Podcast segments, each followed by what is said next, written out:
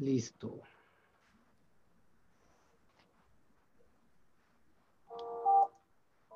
Bienvenidos a Conciencia Tech, un espacio para ti, con corazón.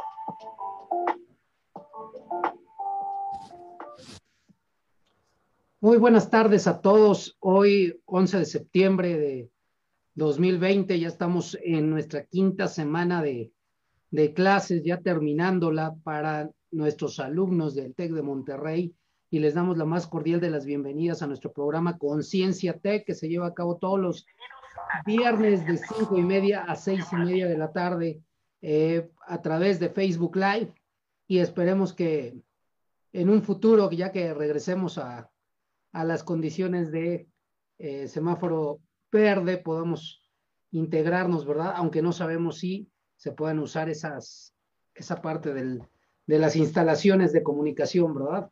Veo ya algunos cursos para algunas entidades que parece que hoy anuncian el semáforo, ¿verdad? No sé si ya vayan a meter alguna entidad a semáforo verde, pero ya hay preparativos en el TEC para que eh, aquellas entidades donde se recurra al semáforo verde se puedan iniciar las clases por ahí del 29 de septiembre, si hoy se anuncia semáforo verde en alguna entidad donde está el TEC. ¿Cómo está Raúl? ¿Qué onda, David? Muy bien, muy bien, gracias. Este, pues aquí ya cerrando esta semanita. Ah, no, no te había visto, creo que con lentes. Son mis lentes de abuelito para leer. ok, muy bien, me parece muy bien. Sí, pero todo bien, gracias, David. Son gajes del oficio de, de la edad. sí, ya, sí, ya sé, ya sé. Este, de repente, ¿sabes qué me pasó? Eh, a principios de este año agarré unas gotas de, para los ojos y las letras son muy chiquitas. Y dije, ah, caray, y ya tuve que estirar el brazo y dije, ah, ya me hacen falta lentes para ver de cerca. y le, dije a mi papá, y pues bueno, son para esa, esa parte de, de, letras muy pequeñitas que no puedo ver, ¿no? Y ya los uso, ya me acostumbré para usarlos en, en, este, a la hora de eh, estar en la computadora leyendo o, alguna cuestión de ese tipo. Y bueno, pues también esperando a Franco a ver si se llega a conectar. La verdad es que lo maltratan mucho ya en Monterrey, el pobre. Y este, y bueno, luego se le dificulta estarse conectando con nosotros, pero sin lugar a dudas les mandamos, le mandamos un saludo a nuestro conductor, este, y aparte de todo, editor temático, ¿verdad? De, nuestros temas en el programa. Platícame, Raúl, hoy qué, hoy qué tema vamos a tocar o qué vamos a platicar el día de hoy, que por cierto, una disculpa, la semana pasada tuvimos juntas y trabajos y una serie de actividades que ya no pudimos hacer el programa. Hoy estamos de plácemes porque ya salimos, salimos anunciados en la agenda del TEC semanal, entonces ya nos vemos más este, con la idea de coordinarnos más para que no, no fallen las temporadas del programa, ¿verdad? Sí, sí, la verdad es que hubo varias actividades ahí con las cuales no, pues eh, fue complejo, complejo reunirnos y entonces mejor decidimos eh, posponer el programa para hoy y esperar a la agenda oficial del TEC que ya nos anunciara. Muy bien, y nos anunció de cinco y media a cuatro y media, o sea que... Exactamente. Eh, vamos, eh, vayan poniendo su cronómetro al revés para que podamos este, nosotros eh, trabajar de esa manera. No, no, no. Dime, ¿y de qué tema vamos a hablar el día de hoy, Raúl? Pues mira, hoy estuvimos analizando muchas alternativas, perdón, este, estuvimos analizando muchas alternativas y justamente pues decidimos hablar, pues como Franquito nos ha nos ha fallado en estas últimas ocasiones, bueno, no, no voluntariamente, sino por, la responsabilidad que tiene y el, que es tan comprometido, pues esta, este factor de, qué pasa cuando, cuando sentimos la ausencia de alguien querido en nuestro alrededor, ¿no? ¿Cómo se vive? ¿Cómo, qué, ¿Cuáles son aquellas cuestiones que a lo mejor podemos hacer para, para, para vivir mejor cuando alguien se va, ya sea permanentemente o temporalmente, como es el caso de Franquito, por alguna responsabilidad. Sí, en definitiva creo que eh, esa parte de, la pérdida de, una persona, en este caso, o ausencia, en su momento, eh, ya sea temporal o sea permanente, siempre eh, te arroja un, sentimiento, un sentimiento de, ausencia, de pérdida, de, podría ser hasta de dolor, ¿verdad? Y en el caso de que sea una pérdida permanente, ya sea de una pareja, de, tu mamá, de tu papá, una, que ya no estén en este mundo este, material, de un amigo, de alguien que está, eh, que siempre has estado en contacto con él, o que lo has dejado de ver, pero que has estado en contacto, eh, creo que siempre es una situación que te desajusta un poco tu, tu, tu vida. ¿Por qué? Pues yo lo, yo, yo lo llamo porque yo, lo, yo pienso que es por apego, ¿verdad? Apego a, a esa persona que, que en realidad, eh, pues puede ser que se vaya por, por situación laboral o por una situación personal o que haya fallecido, pero simplemente yo creo que es, es un apego a la, a la, parte física, material de tenerlo en presencia, ¿no? Sí, claro. Coincido contigo que definitivamente es un... Eh, muchas veces el sufrir estas pérdidas tiene que ver con un apego. Y digo, no es que esté mal, pero a veces si somos objetivos o tratamos de serlo, analizando la situación de por qué una persona se va de nuestro lado, eh, sea una pareja, como decías, un padre, una madre, o sea, eh, sobre todo cuando están viviendo, ¿no? No tanto en el, en el punto de la muerte, este, pues muchas ocasiones eh, tiene que ver por una decisión en donde ellos son beneficiados, donde precisamente deciden, este, por ejemplo, ¿no? Tomamos como referencia a Franquito cuando estaba en este proceso de que se iba a mover a Monterrey y todo, y que de repente, pues se extraña, ¿no? A la familia y que ahí a lo mejor eh, muchas veces cuando, cuando los, pues puede ser algún hermano, algún ser querido, toma una oportunidad en donde implica una un distanciamiento, pues a veces no queremos, ¿no? No queremos este, que se vaya, queremos que permanezca a nuestro lado y, y en vez a lo mejor de alegrarnos, este, nos causa eh, conflicto, nos causa a veces enojo, frustración, a veces incluso pensamos que la otra persona solo piensa en sí misma y no en nosotros, ¿no? O sea, puede pasar por nuestra cabeza muchos, muchos elementos que distorsionan la realidad, ¿no? Porque al final eh, no es que las personas que se van, en este caso, ¿no? Poniendo este tipo de ejemplos donde se aprovechan oportunidades, no es que no te quieran, no te aprecien no te amen, sino que al final de cuentas pues se aman a sí mismas y en ese amor pues buscan crecer, ¿no? Y en ese crecimiento pues no necesariamente todos tenemos que estar pegados como muéganos, pero no, el hecho de que haya un distanciamiento pues no implica que, que deje de haber amor, pero sí, en nuestro caso el apego implica más un egoísmo de querer que, porque nosotros no queremos sufrir, pues queremos que la otra persona eh, se quede. Y es que eso es parte importante de, este razonamiento que nos estás diciendo, Raúl. Al final de cuentas, eh, si una persona en este tipo de condiciones se va o elige irse eh, hacia otra situación, ya sea en este caso un amigo, o si es tu pareja, porque puede ser doloroso, pero al final de cuentas eliges eh, porque estamos en libertad de, de estar o no estar juntos, y al final de cuentas es bien duro entender para algunos que somos egoístas y que somos apegados que las personas no nos pertenecen, ¿verdad? Que no son, no somos dueños de ellas. E, este tipo de cosas que en la antigüedad se daban y que es, ya no nos tocó a nosotros, Raúl, que, somos gente casada, de eh, que la esposa le ponen el de, ¿verdad? De, de Gutiérrez, de, de, eh, el, ese, ese tipo de cosas que la verdad que bueno que ya nos, en lo particular que bueno que ya nos estila, porque en realidad no es un título de propiedad el que, el que hayamos elegido vivir juntos eh, y también es un signo de libertad, ¿verdad? Libertad de elegir. de libertad de, de, estar o no estar, y también esa persona tiene la libertad de elegir crecer a pesar de que también puede extrañar y de que pueda este, sentir miedo, porque normalmente cuando hablamos de apego, ese apego normalmente se nutre del miedo y de un miedo que te da sufrimiento. Pero al final de cuentas, si dejas ese egoísmo de lado, te podrás dar cuenta que sí tienes un apego afectivo hacia las personas,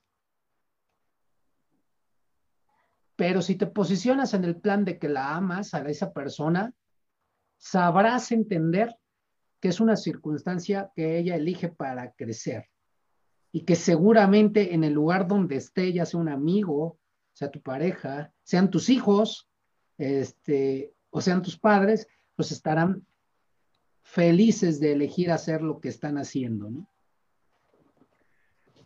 Sí, sí, y a veces es, complicado. Eh, bueno, en realidad no es, o sea, es que muchas cosas de la vida, creo que la mayor parte de la vida no es complicada, es muy simple, pero nosotros la complicamos. Este, pero esta parte yo creo, ¿no? Como tú dices del apego, del el, eh, cómo, ahora mi vida, cómo va a ser sin esta eh, compañía, sin esta, eh, sin este rol, incluso, ¿no? O sea, porque justamente ahí es donde nos juega el ego, pues bastante eh, relevancia en ese sentido, porque nos ajustamos a una identidad, a un rol en particular. Entonces, ¿qué pasa cuando en ese, en ese, ese rol ya no va a estar disponible, por lo menos por un tiempo, ¿no? En el caso, por ejemplo, como decíamos, de la pareja, que tú concluyes una relación y entonces ya no eres novio, novia, esposo, esposa, este, y entonces ahí es donde de repente escuchaba en la mañana, ¿no? Unas frases así como eso de, es que no, mi vida ya no tiene sentido sin ti, este, lo que normalmente dicen las canciones, ¿no? Este, que son eh, románticas, que tienen que ver con amor,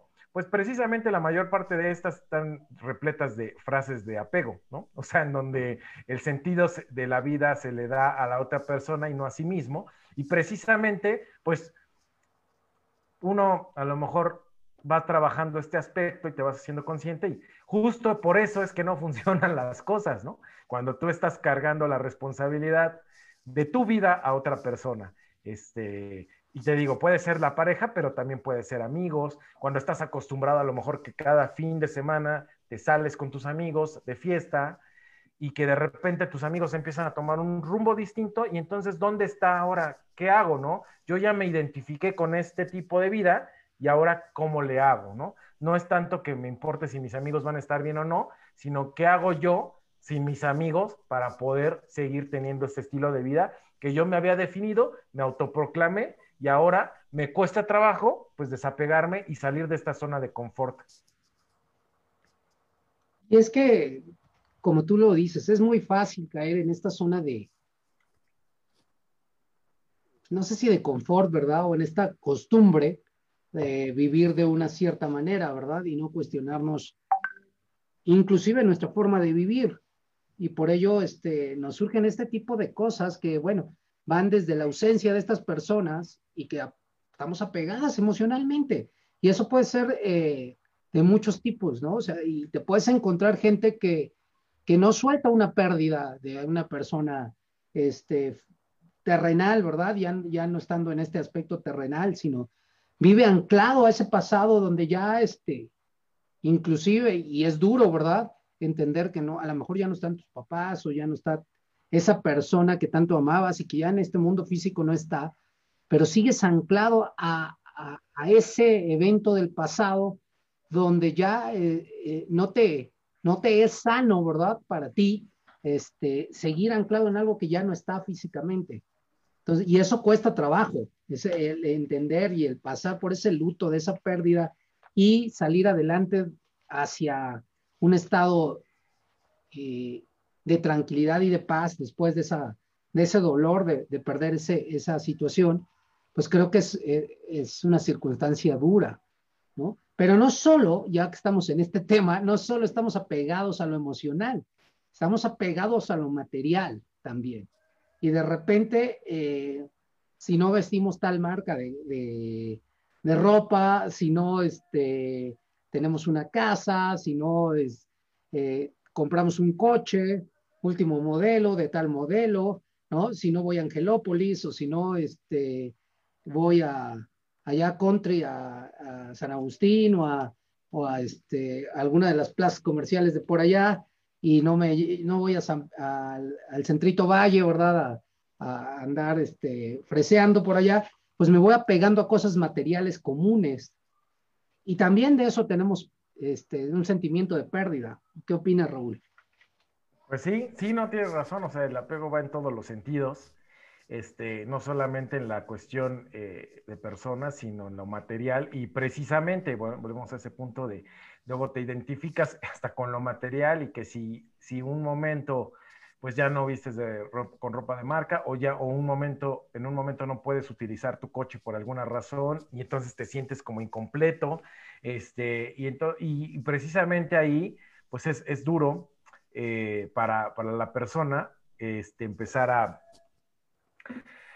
O sea, llega un momento donde incluso tu vida colapsa si de repente se pierde todo eso, ¿no? Y hay personas que lo pierden todo de un momento a otro y si nunca trabajaron ese desapego eh, pues de manera consciente, por eso luego llegan hasta, hasta pues, decisiones muy drásticas, ¿no? Este, y, y, esto pues no tiene, no lo decimos con una falta de empatía, ¿no? Todo lo contrario, pero este, justamente son cuestiones que son importantes analizar y trabajar, porque al final todo en esta vida es finito, nosotros lo somos en primera instancia, y por qué lo demás tendría que estar permanentemente a nuestro lado. Entonces, pues aquí está, aquí vamos a darle la bienvenida aquí al Franquito que ya llegó. Hoy lo veo como con, con cara como de boy band, como de integrante de boy band, no sé por qué. ¿Por qué? No sé, no sé, pero como que así como si estuviéramos con un live de un grupo aquí de K-pop. Bueno, no de K-pop porque no, no, porque no te ves asiático, pero. Ajá. ¿Cómo, están? Bien, saliendo de examen. Muy, muy bien. Estuvo, estuvo bueno. Entonces puede que venga medio, dijera mi mamá, medio lampareado, pero, pero bien. ¿Ustedes cómo están? Muy bien, Franquito. Al final de cuentas, ese examen que, que te impidió conectarte hace ocho días. Este, no, hace ocho días fue este, la actividad y ahorita ya fue el, examen. Muy bien. ¿Cómo, qué, dice, ¿Qué dice Monterrey? ¿Qué dice por allá nuestro representante de Conciencia Tech en Campus Monterrey? Pues algo está pasando aquí que nunca pensé verlo, es que está nublado, está lloviendo, hace frío. Me siento, me siento como si estuviera en mi pueblo, allá en Teciutlán. Le digo a mi mamá, oye, la verdad no sé si de verdad me fui de Tecio porque el clima está igual. Cuando llegué hizo un poquito de calor, como les había dicho, pero ahorita está, está nublado. Eh, ya empieza a cambiar el clima.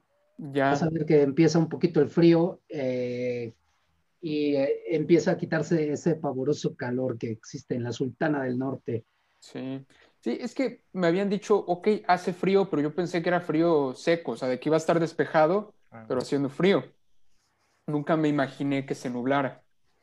No, luego yo todo el día y hay veces que eh, no me dejarán mentir la gente que vive en Monterrey, de repente estamos a 3 grados y todo el día estamos a 3 grados. La máxima serán 5 y la mínima serán 3 y va a estar todo el día así de frío. Eso es lo que tiene eh, eh, la, la, ciudad de Monterrey, comparación de Puebla, que de repente estamos a 0, pero subimos a 18 y bajamos de nuevo a 6, ¿no? Exactamente. Muy bien, pues hablamos de los apegos, este, eh, y estábamos hablando de dos apegos que habíamos tocado, que era el apego eh, emocional y el apego material. Y creo que hay otro tercer tipo de apego importante en esto que estamos hablando de, de las pérdidas, que hablábamos de las pérdidas eh, en un pequeño tiempo, ¿verdad? Pero ya nos trasladamos hacia este tema y hablaba yo de la, también de un apego ideológico. No sé qué piensen ustedes. Eso también es, eh, es, es otra cuestión de estar este, eh, anclados a nuestras creencias religiosas, políticas, deportivas, eh, en fin, no sé, es, estar también eso es un apego, la parte ideológica, ¿verdad? La parte de la religión, la parte de, el partido político, en fin. Y hay gente que te vas a encontrar y que realmente no cuestiona, y no es porque lo, esté hablando de, ninguna manera mal, esos dogmas, los toma como un dogma, un dogma de fe, tanto lo, lo político como lo religioso. Y este tema es con mucho respeto, porque hay mucha gente que puede tomarlo a situaciones eh, pues, de acuerdo a su a ese apego ideológico que nos, no, esté de acuerdo con nosotros. ¿Ustedes qué opinan? Bueno, antes de, seguir con esto, me gustaría saber cuál es la diferencia entre apego emocional y, y, material, porque pienso en ejemplos de ellos, pero también pienso en un ejemplo en donde se pueden ser el mismo, ¿me entienden? Que tengo un apego a cierta cosa material porque me provoca cierta emoción, por ejemplo, nostalgia. Entonces, ¿cuál sería la diferencia entre ellos dos? Ah, bueno, bueno, no, adelante, adelante. No, adelante, Raúl. no, e, es que lo, hablábamos sobre todo desde que, este, primero tocamos el tema de las ausencias de personas, ¿no? De hecho, te, pusimos, te puse de ejemplo de cuando te estabas planificando irte a Monterrey y todo esto. Y luego el apego material, pero sí, al final de cuentas, pues tiene que ver con la cuestión emocional, ¿no? No solamente, como tú dijiste, en algo que me genera nostalgia, sino, o sea, a lo mejor te genera seguridad. O sea, el hecho de que tú tengas algo material en algún momento, igual y lo haces por, por sentirte seguro. O sea, y entonces, pues ahí al final tu apego eh, tiene que ver con que identificas la seguridad de tu vida a través de contar con tales cosas, ¿no? Por ejemplo, ¿no? Alguien que tiene tanto dinero en una cuenta bancaria, solo por el hecho de que se sienta seguro de sí mismo, porque si llegara a perder ese dinero no sabría qué hacer, ¿no? Por poner un ejemplo. Entonces, eh, sí, lo hablamos como de diferentes eh, ámbitos, pero al final tiene que ver con, una cuestión emocional. Eh, efectivamente, hablamos de, esa emoción y la emoción siempre va a estar presente y eh, cuando hablamos de ese apego afectivo nos estábamos eh, refiriendo a, ese apego a la persona, a las personas, a tus amigos, a tu a tus familiares, a tu pareja, a tu perro, a, esos seres que están alrededor tuyo y que, y que de alguna manera, cuando hablamos de que estamos apegados, sentimos que nos pertenecen, ¿verdad?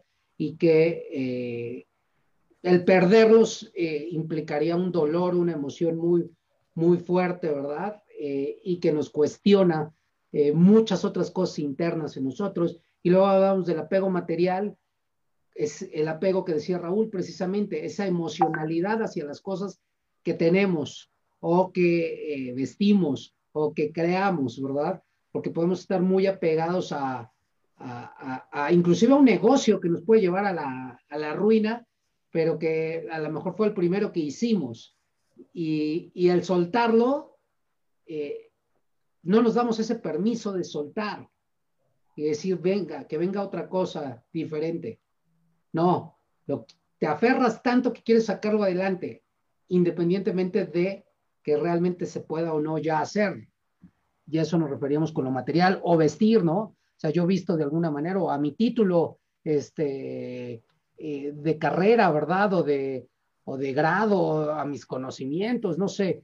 En fin, eso es una, le llamamos como un apego material. Ok.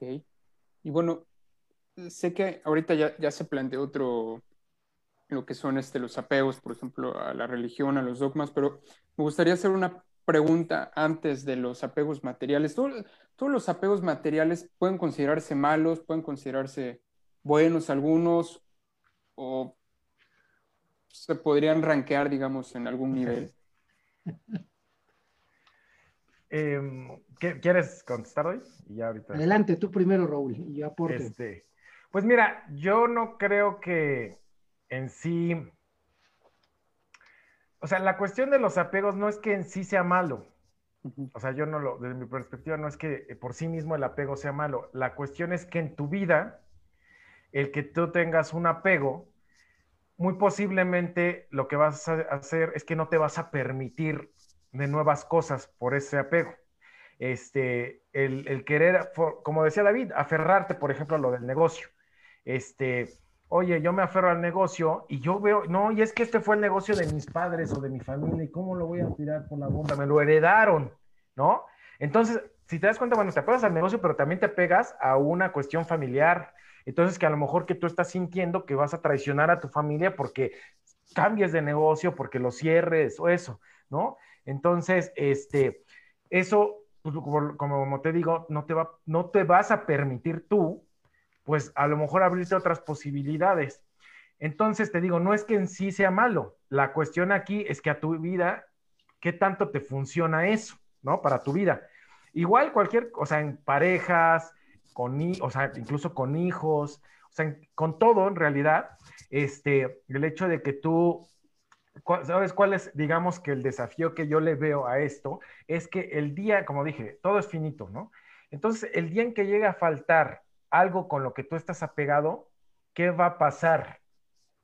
O sea, muchas veces te digo, llegas hasta colapsar como en tu vida, o a veces, bueno, sí tienes un duelo y lo sabes resolver, pero en ocasiones de verdad pasan personas que les, o sea, no se terminan una relación, vamos a ponernos, se divorcian, y pasan años y siguen lamentándose del divorcio. Entonces al final están apegados a una situación de vida y se enfrascaron ahora en el rol de divorciados y se apegan a esa situación. Y hace ratito yo lo mencionaba como una zona de confort porque aunque no sea precisamente cómodo, pero ya se adaptaron a vivir ahí y entonces pues ya es más cómodo eso que a lo mejor atreverse a, a tomar nuevos, nuevos roles de vida, nuevos desafíos.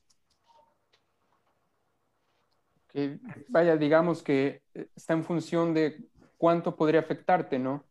De cuánto te está frenando. Porque digo, bueno, yo creo que todos tenemos apegos, ¿no?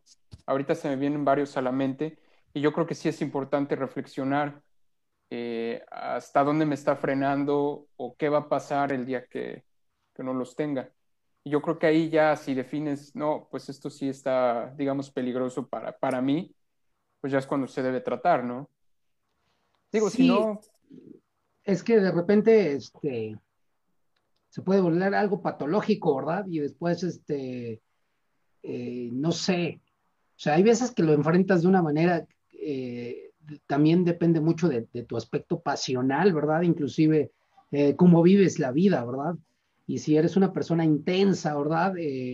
donde vives con, con, mucha intensidad las cosas, pues una pérdida te puede llevar a este tipo de cosas y de reacciones donde te puedes quedar anclado en una vivencia este, que eh, pues puede ser hasta perjudicial para la otra persona y no entender que, cada quien está en esa libre elección, ¿no? De, estar o no estar. O no procesar una pérdida, como lo dice Raúl, no procesar una pérdida es vivir con, con, con eso que ya pasó y ya no, no hay, el pasado no lo podemos arreglar. Eh, ya es un tiempo que, que ya ocurrió, que generó aprendizaje y que si hubo pérdidas, pues lo único que nos queda es ver el dolor y sentirlo, porque eh, siempre hemos dicho en este programa que hay que sentir esa emoción y luego, este, pues procesarla, ¿verdad? El tiempo que nos lleve procesarla. Y a veces la ayuda que requiramos para procesarla, porque no necesariamente la vamos a poder hacer solo o, o solos. Eso también es algo importante. Si tú, eh, cuando hablamos en este mundo que estamos en, ahorita y que nuestro público luego son jóvenes, tenemos la pérdida de una pareja y yo apasionadamente la amo, ¿verdad? O estoy eh, más allá que amándola, eh, apasionadamente apegado a la persona, ¿verdad? Y de repente pues no funcionan las cosas y elige ya no estar. Y entonces, pues yo casi, casi me, me este, me entro en un proceso de mucha tristeza, de mucha, y que lo puedo analizar en diferentes emociones. Hay gente que, que, que se vuelve así como prácticamente incisivo en estar encima de esa persona, buscándola, queriéndola, este, impidiéndole que siga creciendo o que siga eh, su camino, ¿verdad? Hay otros que se deprimen y no quieren salir y, y, y, y, este, y es muy doloroso para ellos. Y no tiene nada de malo que sea doloroso o que te cause enojo. Lo que tiene de malo es que después se vuelva una reacción que te puede causar daño a ti o que puede causarle daño a la otra persona. Así es, Franquito. ¿Cómo ves? pues sí, ya, ya me despejé mis, mis dudas. Y bueno, siguiendo con, este, con los demás apegos, bueno, escuché de los apegos a los dogmas, a los religiosos, y ahorita se me vino a la mente, digo, quiero ver si, si es verdad, de que, ok, tal vez eh, los apegos materiales, los apegos este, emocionales, pues es algo que tú vas eh, descubriendo, que tú vas creando. Por ejemplo, a algo material, pues por lo general, o sea, tienes la capacidad de comprarlo y te apegas a, a ello, ¿no? Pero los dogmas, principalmente religiosos, yo creo que esos no, podría decirse que creces con ellos, ¿no? Que no los descubres, sino solo llegan a ti. ¿Qué, ¿Cuál sería la diferencia tomando en cuenta, digamos, este origen de apego? Eh, ¿Cuál sería la consecuencia o cuál sería la eh, dificultad para despegarse de este tipo de, de, apegos de los religiosos? O sea, el hecho de que, de que, digamos, tú naces y ya están ahí, yo creo que después es más difícil despegarse de ellos, ¿no? Por eso, porque desde que prácticamente, les digo, este, escuchas a tus padres, pues ya están esos, este, esos dogmas, ¿no? Ok, ajá, sí, sí, sí. Pues mira, yo creo que, mm, no sé, desde mi experiencia, ¿eh? lo hablo desde mi experiencia, este, no, no le, no tuvieron mayor, no han tenido más complejidad unos que otros. Este, eh, por ejemplo, en el caso, y lo hablo desde la religión porque incluso yo también he pasado por esos procesos, ¿no? Y cambios y todo. Por ejemplo, una de las cuestiones en algún momento, este, a lo mejor de que te implica tener apego a, una religión cuando no estás convencido y tú sigues, por ejemplo, creo yo, es lo que les decía de, de, de esa lealtad hacia una familia. A lo mejor tu familia siempre ha sido de una determinada religión, con una tradición y todo esto, y de repente tú empiezas a abrir tu mente y piensas y empiezas a cambiar tu perspectiva, pero a veces no se atreven a tomar una decisión o hablarlo al respecto porque toda la familia se viene encima, ¿no? Este, en mi caso, por ejemplo, pasó en un momento que yo dejé de ir a una iglesia y asistí a otra. Digo, no, no nadie me señaló ni me, o sea, no nada por el estilo, pero por ejemplo, mi mamá sí, su, sí sufrió por ello, ¿no? Este, porque al final, pues ella tiene, como dice, una creencia específica y al pensar que yo me desvío de ello, entonces empieza a crear sus propias, pues, versiones de lo que, primero, lo que yo iba a vivir, ¿no? Y, este, y eso le causaba sufrimiento.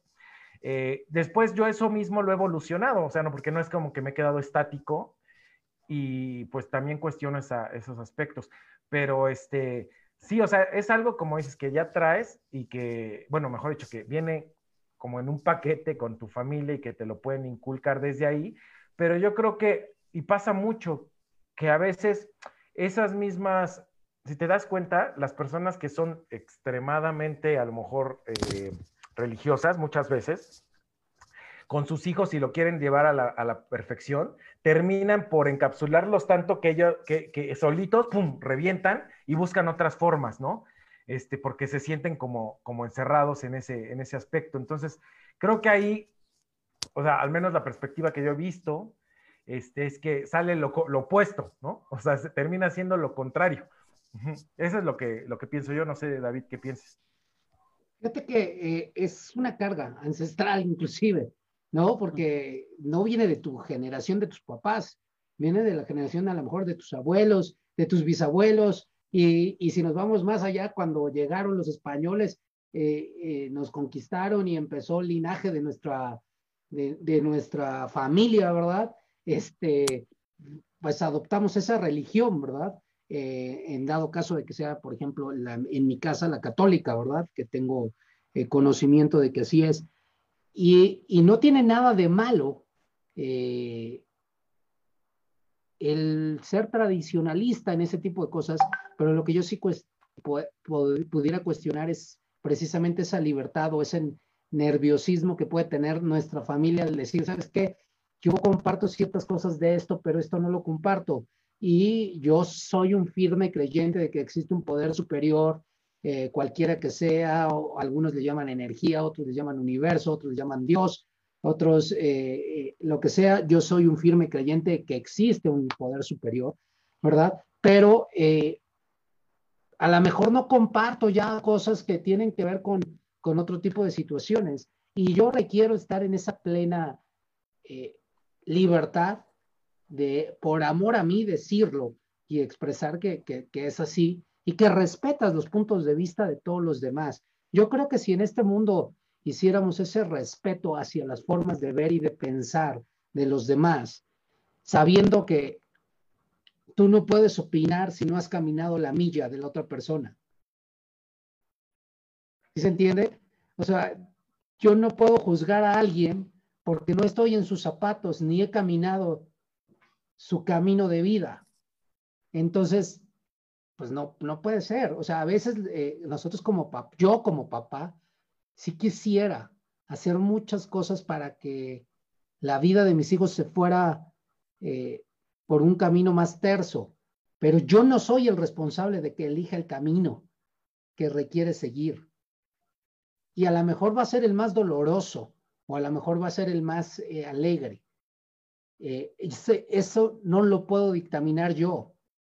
Y desde ahí me monto en ese apego emocional hacia mis hijos, porque los amo pero también lo, eh, eh, es apego porque quisiera eh, que llevaran el camino más terso, ¿sí se entiende?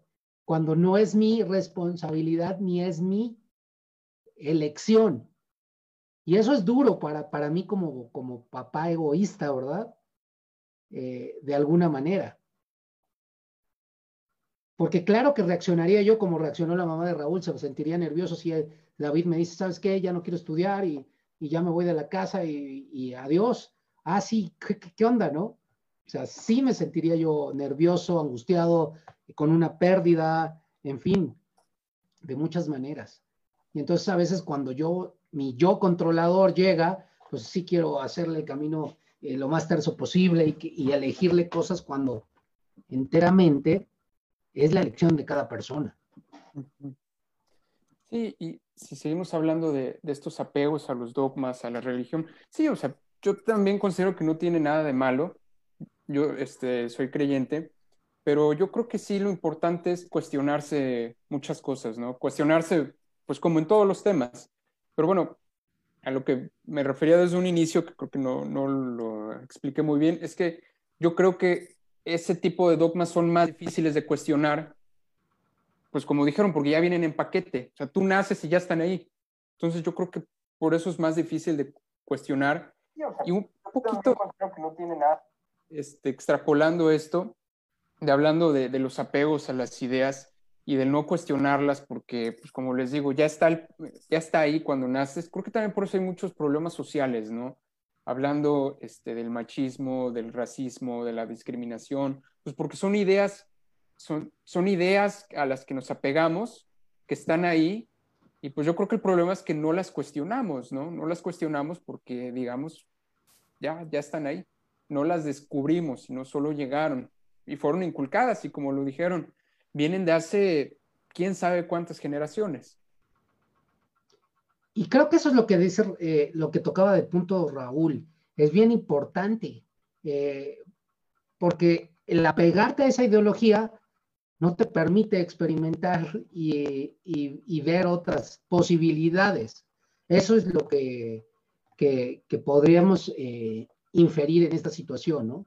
Eh, pero realmente por tradición te sientes feliz eh, siguiendo esa, esa forma de, de, religión que llevas o esa forma de creer en algo, o es momento de cuestionarse y, y encontrar respuestas, porque al final de cuentas eso es lo que busca el ser humano, tiene esa inquietud de, encontrar una respuesta a sus preguntas, eh, esas preguntas que, que, eh, en definitiva, este, pues simplemente si te pones a pensar son cosas que, normalmente están ya en, en, tu interior.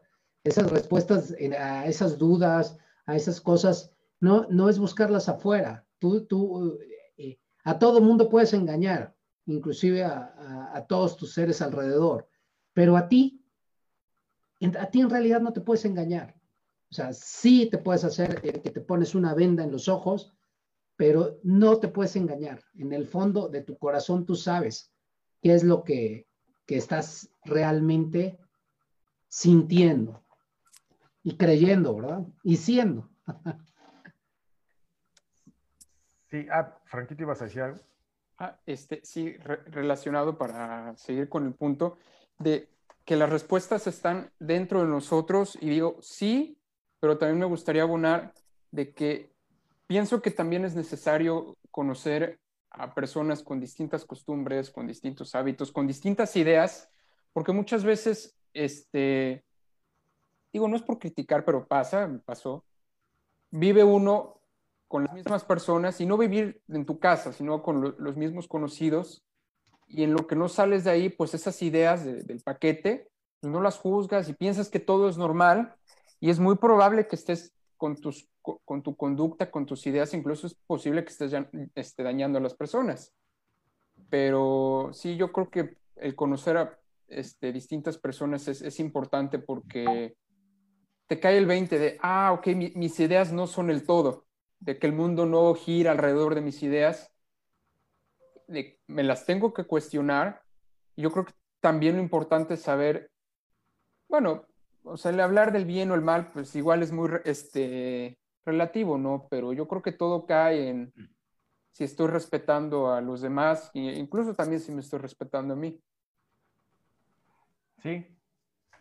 Sí, sí, sí, sin duda. O sea, yo creo, o sea, eso que dijiste al último, sobre todo, creo que ese es el punto, a veces por lo que no, por lo que no vamos, buscamos ir más allá, ¿no? Porque siempre está como muy catalogado, muy, muy marcado, es que esto es bueno y esto es malo. Entonces, si uno solo remarca esos dos puntos, pues nos vamos a los extremos. O sea, entonces, o haces esto y eres bueno, o haces esto y eres malo, y no nos damos cuenta que hay un, todo un espectro de posibilidades para, para vivir. Este, y yo eso lo estoy este, plenamente convencido de, de ello, y que además, como tú dices, es muy importante conocer a otras culturas, otras personas, otras formas de pensar, incluso en la misma cultura donde estás, ¿no? Otras formas de pensar, a lo mejor hasta radicalmente opuestas para entender por qué, ¿no? O por tratar de entender por qué piensan de esta forma. Y no necesariamente es que vayas a estar de acuerdo, pero por lo menos vas forjando tu, tu convicción de realmente tus propios eh, valores, ¿no? Este, creo que eso es algo fundamental. Yo eh, apenas lo platicaba justamente esta semana. Yo ahora cada vez, cada vez busco ampliar más eh, mi mente, ¿no? Cada vez soy más abierto en muchos temas, mucho más abierto de lo que era antes, porque ya no creo tanto en el blanco y el negro nada más. Pero así como soy de muy, muy abierto ahora en, la, en, las, en, las, opciones, soy mucho más cerrado en mis decisiones. Eso sí, porque precisamente al abrirme más me siento más libre. ¿No? Antes era, es que esto es bueno, esto es malo. Entonces haces esto y entonces, pero sí, pero como esto es bueno y esto es malo, justamente a mí lo que me pasaba es que, es que estoy como que más para acá, pero de repente como que tengo intención de esto, entonces ya estoy mal, ¿no? Entonces sí. ahí es donde causaba mi choque y, y, este, y ahora que ya lo veo mucho más amplio, me siento libre, ¿no? En, esto, en este sentido, mentalmente, y precisamente como la libertad implica una responsabilidad, ahora mis decisiones son mucho más precisas y mucho más analizadas, y no es por escape para ver qué se siente, sino porque digo, ah, bueno, hay tantas posibilidades para mí, de acuerdo a lo que yo busco y a lo que yo valoro, para dónde dirijo mi decisión, ¿no? y es, eh, es algo eh, muy interesante porque esto tiene que ver también, como dices tú, eh, en, en, creencias, en creencias y esas creencias, hay algunas que son heredadas como las que a, acabamos de hablar y otras son que vamos adquiriendo. Y en realidad, cuando nosotros nos empezamos a cuestionar qué es una creencia, porque hay mucha gente, yo hablo mucho de creencias en mis clases, hablo mucho de creencias eh, con algún coaching que tengo, algo, eh, o algún tema que toco de, creencias. Pero, ¿qué son las creencias? Son imposiciones intelectuales, ¿sí? Que, que, tú tienes. O sea, eso es lo que es. Una, cuando tú adquieres una creencia, es, una, es simple y sencillamente eso, una imposición intelectual que, que tuviste debido a algún anclaje, algún anclaje que de cualquier tipo. Y aquí lo importante es eso, como lo dice Raúl, empezar a cuestionar tus creencias tu creencia eh, era que existía el bien y el mal nada más, y todo lo catalogabas en bien y en mal. Y mientras estuviste así, ¿cuáles fueron tus resultados? Eh, ¿Cuáles fueron? ¿Qué resultados obtuviste de, de, manejarte en esos dos polos? Pues te sentiste incómodo, te sentiste culpable, te sentiste eh, eh, que estás engañando, en fin, te sientes que te estás engañando y te estás traicionando o estás traicionando a tu familia. Entonces, realmente ¿Qué de bueno tiene este, esa creencia para ti? Igualmente, a lo mejor tus papás te dijeron un día, ¿sabes qué? Es que eres un desordenado porque todo el tiempo tenías tu cuarto desordenado. Y te lo repitieron y te lo repitieron y te lo repitieron y obviamente tu inconsciente eh, de repente lo ancló y entró perfectamente y quedó grabado en tu inconsciente. Y aunque actúas de manera distinta a ser eh, desordenado, para ti hasta cómo te expresas tú en tus palabras, dices, yo soy desordenado. Y yo, porque ya te etiquetaste, eso es una creencia. Es precisamente esa imposición intelectual de algo que pudo ocurrir en la infancia o que tú tomaste como bandera, o sea, entró a tu inconsciente de alguna manera y quedó ahí anclado en ti. Y es precisamente lo que me viene a la mente lo que dice Raúl del Joker. O sea, el Joker, este, llegó un momento que abrazó esa y rompió esa, esa creencia y que lo hacía luchar de una manera muy cañona internamente, porque él sí tenía una lucha interna muy cañona, ¿no? Y que mucha gente puede estar en ese sentido. Entonces, ¿qué me está sumando esta creencia? ¿Me está sumando me está restando? Ah, me está restando, entonces requiero abrirme a la posibilidad de cuestionarla, romperla y empezar a creer algo distinto. Porque si no, voy a seguir sufriendo. No sé qué opinen. No sé, Franquito, que vas a comentar algo. Este, no, no, adelante, adelante. No, no. No, sí, o sea, eso de las creencias es muy interesante. Es un tema, creo que nos llevaría mucho tiempo, este, porque la verdad es muy, creo yo, muy profundo. Y como tú dices, eh, muchas veces no nos damos cuenta de esa creencia ante todo el entorno que vivimos. Y, tampoco nos damos cuenta que eso es lo que nos implica, pues, cómo estemos viviendo nuestra vida, ¿no? Qué tanto, qué tan satisfechos estemos con una determinada creencia o no. Este, y como, y algo que me gustó mucho que dijiste, David, es que es que tiene un anclaje, ¿no? Puede ser algo, un, impacto emocional que con, con, lo que tú lo viviste, o que tú viviste y a través de la repetición, pues resulta que ya se queda, ¿no? Se queda ahí y entonces después es, muy interesante cómo tu vida empieza a, permearse, ¿no? A través de esta creencia. Y luego lo complejo, eh, ahí sí, eh, hemos dicho, ¿no? Que los espejos, este, pues somos cada uno o nuestro entorno, o sea, nosotros vemos en los demás, este, nuestro espejo, nuestro reflejo. ¿No? Luego pasa que tú quieres cambiar una creencia, no sé si te ha pasado, David, este, eh, o Franquito, y entonces, como tú ya la trabajaste tanto tiempo, ahora los demás te la reafirman. Entonces, tú la quieres cambiar y, ay, por favor, ahora ya me vas a decir que eres muy sano si antes te la pasabas de fiesta, ¿no? Por ejemplo, ahí. O sea, a lo mejor una persona, de hecho yo lo he visto mucho en memes últimamente.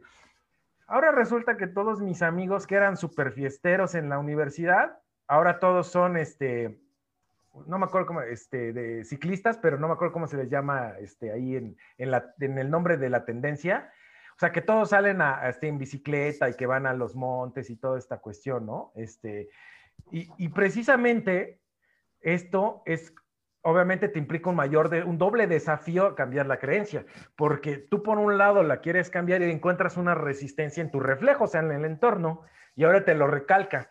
Pero es que, y volvemos, y aquí es por eso mencioné lo del reflejo, porque al final eso, también en tu interior, cuando tú lo empiezas a cambiar, te vas a dar cuenta que empiezas a tener mucho conflicto interno. O sea, te empieza a haber un choque. Hay momentos que te sientes bien tranquilo y dices, ya voy por el buen camino, y de repente, ¡pum! O sea, te, algo te dice, no, o sea, como que tu, tu mente te empieza a decir, espérate, ¿para qué te mueves si estabas bien ahí donde andabas? ¿No? Este, entonces, es, complejo esta cuestión de, las creencias cuando, cuando lo intentamos cambiar. Este, vaya, no es que sea complejo, pero requiere de una persistencia, mejor dicho. Y no es, eso no es complejo. La cuestión es que el persistir, este, ahí es donde está el desafío. Esta, esta resistencia se me hace muy interesante porque digo, ok, este, el, el ejemplo de tal vez, bueno, no tal vez, estoy creyendo en otras cosas y mi familia va por otra parte. Ahí esa resistencia la entiendo, pues como lo, como lo comentaban, ¿no? Porque hay un apego, hay algo emocional en donde no quieres, donde la mamá, el papá, la familia no quiere que esta persona, digamos, se desvíe, ¿no? Por decirlo así. Pero esta parte de la resistencia, en donde son personas, digamos, no son familias, son más ajenas, ¿por qué pondrían esa resistencia? Es, la pregunta que se me viene a la, a la mente.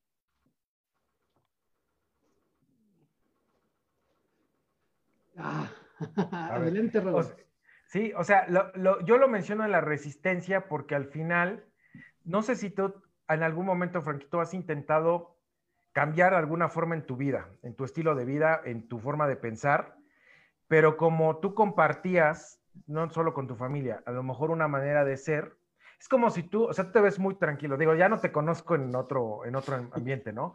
Pero te ves muy tranquilo, muy aplicado eso. Imagínate que de repente te veo ya súper aquí en la fiesta y súper tomado y, este, aquí con 20 mujeres y no sé, eso, por ejemplo, eh, para el entorno, a lo mejor que te conocemos como yo, diríamos, no, ¿qué pasó, Franquito? Pues no, que muy aplicado, o sea, como que causaría eso de, nosotros tenemos una creencia de ti, porque tú también seguramente la tienes, ¿no? En algún sentido, pero a lo mejor si tú que quisieras moverte hacia otro lado, la gente, o sea, la gente que te conoce sobre todo, a quien no te conoce, pues no, o sea, pero la gente que te conoce, no importa que no sean tan cercanos, pues ya te etiquetó en algo, te encasilla normalmente, normalmente nos etiquetan, nos quieren, nos como que buscan encasillar a la gente en un punto, ¿no? Entonces te lo va a tratar de reafirmar, a eso me refiero, no es que sea como, como adrede, pero por eso muchas veces dice, es que la gente no cambia, yo sí creo que la gente cambia, yo creo que la gente que no, que dice que no cambia es la que no ha cambiado, pero yo creo que la gente sí, sí cambia. Nada más que, este, obviamente en tu mente, por ejemplo, si yo te veo 20 años después y a Franquito lo veo como, como te digo, como ya, no sé, no sé, ¿qué, qué, personaje sería? No sé, o sea, imagínate que cambia radicalmente a lo que eres ahorita. Y te veo, pues en mi mente siempre fuiste Franquito, aunque fueras creciendo, que era, te digo, súper aplicado. Entonces ahí va a haber como un, como un choque, a eso, a eso me refiero. No sé si me expliqué. Sí, pero es que esa, esa resistencia o ese comentario, pues a mí se me hace positivo, ¿no? De ver a alguien que se está desviando y ya hace ahí sus, sus relajos, porque pues claramente, o sea, sé que no hay bien o el mal, pero bueno, si, si, por ejemplo, me ven ahí todo tomado y con el vicio y todo eso, yo creo que sí podemos decir que es malo, ¿no? Entonces, yo sí escucho a alguien que me dice, oye, ¿qué onda contigo? yo creo que es una, yo la etiquetaría con una resistencia positiva, ¿no? Pero en el ejemplo anterior de que, por ejemplo, yo mañana me salgo a hacer ejercicio y ya llevo un año de ejercicio, o sea, sí, ese sí sería un cambio radical en mí, ¿no? que alguien me dijera, oye, pues sí, como, ¿por qué lo haces? Yo eso lo etiquetaría como una resistencia negativa, ¿no? Entonces mi pregunta es, esa persona, ¿por qué tendría ese impulso de decirme, oye, ¿qué haces si yo estoy llevando un ah, sentido de vida positivo, digámoslo, ¿no? Ya, ya entendía que te ¿Quién te viera? Es que luego te dicen, ¿quién te viera? Si tú eres bien fiestero, si eras mujeriego, si eras bien parrandero, si eras, en fin. Y tú dices, ah, caray, bueno, pues sí, en su tiempo, cuando yo lo conocí, cuando yo viví, cuando yo vivencié, eso así era. Pero hoy elijo ser una, de, de alguna manera distinto. Y eso no quiere decir que lo que haya vivido eh, este, con esa persona no haya sido un momento agradable para mí en mi vida. Y, y ahorita lo que comentaban los dos, y eso me, me, vino también mucho a la mente, estoy viendo una serie que se llama Cobra Kai, eh, muy este, ochentera, muy de mi época, este, que tiene que ver con el Karate Kid. Y, y tiene que ver con el, eh, está y sale el de Karate Kid con su personaje, con Laruso y el, y el güero con el que pelea. Este, y Johnny, ¿no? Ah, Johnny, este, perdón, Johnny, Johnny. Y cómo abre su dojo, cómo dice, hay principios que no cuestiona de, cómo lo entrenó su sensei, pero hay otros que sí este, cuestiona. Y está en esa, esa disyuntiva de cambiar, porque fíjate cómo se le ancló a esa persona tanto el hecho de perder ese torneo y de que después su entrenador le haya roto el trofeo y le haya pegado por haberlo perdido, se lo ancló tanto que llevó una vida eh, de, de, vicios, de, mala, de experiencias eh, de relajo y no construyó a través de ello una vida. Pero imagínate la fuerza de un anclaje tan poderoso como fue eso, que él se etiquetó como un perdedor. Y hasta que no trascendió esa situación de perdedor, no empezó a crear otra cosa distinta.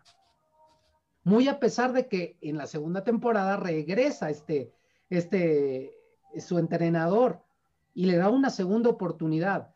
Pero creo que donde él rompe la creencia es cuando empieza y se da la expansión, la expansión de él como persona. Entonces, y, y tan, este, sale el otro, el de Karate Kid, y también tiene sus creencias sobre él, tantas que lo quiere sabotear todo el tiempo, ¿no?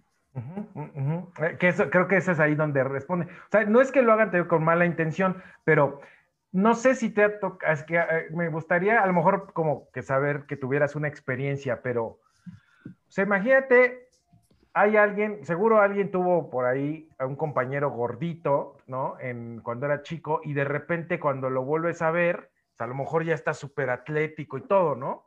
Entonces, esta, normalmente la que estuvieron en el entorno y que a lo mejor eran, pues, que le hacían burla o toda esta cuestión, cuando vuelven a verlo, les causa un choque al final, pues igual nosotros defendemos nuestras creencias inconscientemente. Entonces, desde ahí hay una resistencia, ¿no? Porque, porque nos, en nuestra mente, pues estaba esto, ¿cómo, posible, ¿cómo es posible que cambió? Dos, si tú no has sido capaz, capaz de hacer esta trascendencia en tu vida que menciona David, te es difícil creer que alguien la haga y por eso le tratas de reafirmar y encajar en donde estaba. Porque uno cuando logra cambiar cosas significativas en su vida, para, por ejemplo, ya no empiezas, ves si otros cambian y crees en ese cambio. O sea, no es como que, ay, no, solo es temporal, no, solo, no, o sea, realmente sí crees que puede ocurrir. Entonces, em, ahí, como ya tienes una conciencia distinta de alguna forma, pues no, ya sabes que ciertos comentarios podrían ser contraproducentes, ¿no? Si la otra persona todavía no sabe manejar esos comentarios que vienen de fuera. Pero no sé si ahora sí ya, ya quedó mejor explicado. Sí. Ok, ok. Excelente. Pues eh, la verdad es que estamos muy contentos del tema, ya como siempre se nos agota el tiempo. Y tenemos aquí saludos de, Neto Neto para tu buen amigo Raúl Tello. Saludos de mi mamá, ¿verdad? También nos puso hoy un saludo Felicidades, David, abrazo y un beso.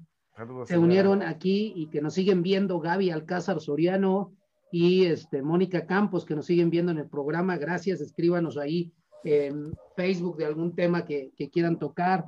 También se unió nuestro mentor de éxito académico, estuvo por acá, Luis Parra, un, un ratito ah, con nosotros. Y Javier eh, J.I. Medina, saludos a todos, en especial a ah, mi hermano. Joselo, muy buen amigo Joselo, hermano. A mi hermano Raúl, este, Y a todos, muchas gracias porque estamos eh, muy contentos de estar con ustedes. Creo que hoy fue un tema bastante interesante de tocar y yo creo que podríamos tocar este tema de las creencias en, en este, eh, en un programa no muy lejano, ¿verdad?